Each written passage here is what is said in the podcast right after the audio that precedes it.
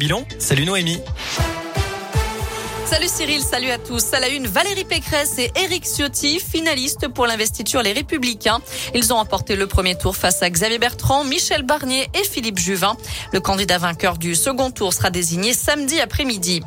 Deux cas de variant Omicron confirmés en métropole. Le porte-parole du gouvernement avait prévenu. Ça devait arriver dans les prochains jours, voire les prochaines heures. Eh bien, un premier cas a été confirmé en région parisienne. Il s'agit d'un homme âgé d'une cinquantaine d'années qui rentrait d'un voyage au Nigeria.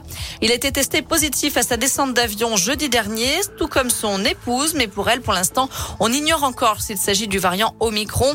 Tous deux n'étaient pas vaccinés, ils sont à l'isolement. Le deuxième cas a été confirmé dans le Haut-Rhin, une femme d'une quarantaine d'années qui, elle, était vaccinée. Elle a été testée positive au retour d'un voyage en Afrique du Sud et placée à l'isolement aussi, selon restes du Grand Est.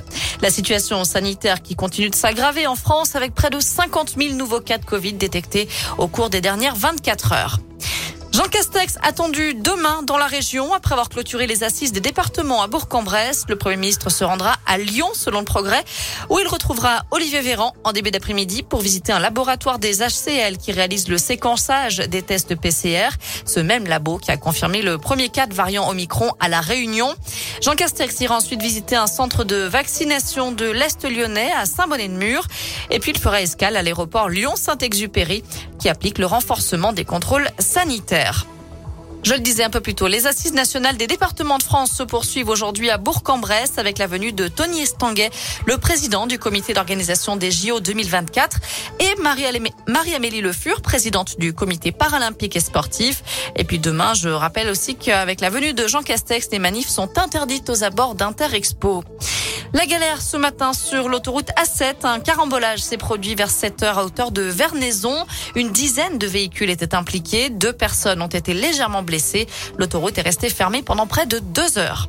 Pas d'assouplissement en vue à la SNCF malgré la cinquième vague d'épidémie. Le PDG du groupe Jean-Pierre Farandou a indiqué aujourd'hui qu'il n'envisageait pas pour le moment de donner la possibilité aux usagers d'annuler leur voyage moins de trois jours avant leur départ.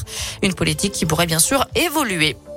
On termine avec un mot de foot et les résultats de la 16e journée de Ligue 1 hier soir. Une très mauvaise soirée pour l'OL qui a perdu à domicile dans les dernières minutes face à Reims. Score final 2 buts à 1, match qui se jouait à huis clos. À retenir aussi le match nul de Clermont face à Lens et du PSG contre Nice. Et puis la défaite de Saint-Etienne à Brest. Les Verts sont toujours lanterne rouge du championnat. Voilà pour l'essentiel de l'actu. Côté météo cet après-midi, malheureusement, on ne verra pas le soleil, je vous le dis tout de suite. Ce sera plutôt de la grisaille, des gros nuages gris, mais aussi des averses un peu partout sur le département. Euh, la pluie qu'on attend également dans l'Ain et les températures ne dépassent pas les 6 degrés cet après-midi. À plus